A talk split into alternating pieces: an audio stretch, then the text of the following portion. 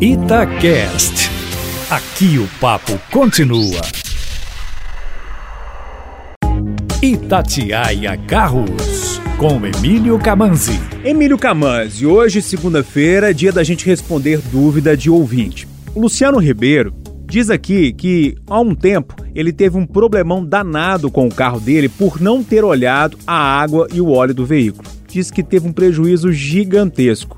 Agora, Emílio, ele está com um carro novo e pergunta de quanto em quanto tempo ele precisa olhar a água e o óleo do veículo. Boa tarde para você. Boa tarde, Júnior, e a todos que nos ouvem. Bom, caro Luciano, examinar o líquido de arrefecimento e o nível do óleo não precisa ser feito todos os dias.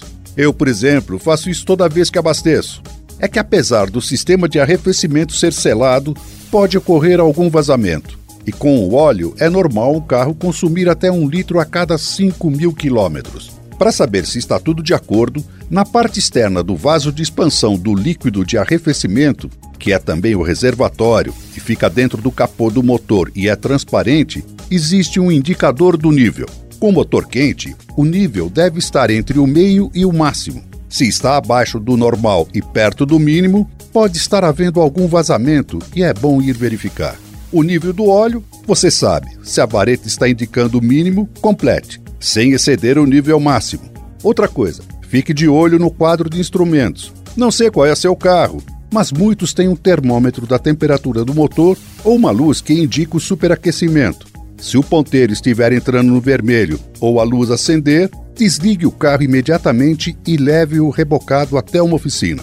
Com a luz do óleo é a mesma coisa. Se ela acender, desligue e vá ver se não está faltando óleo.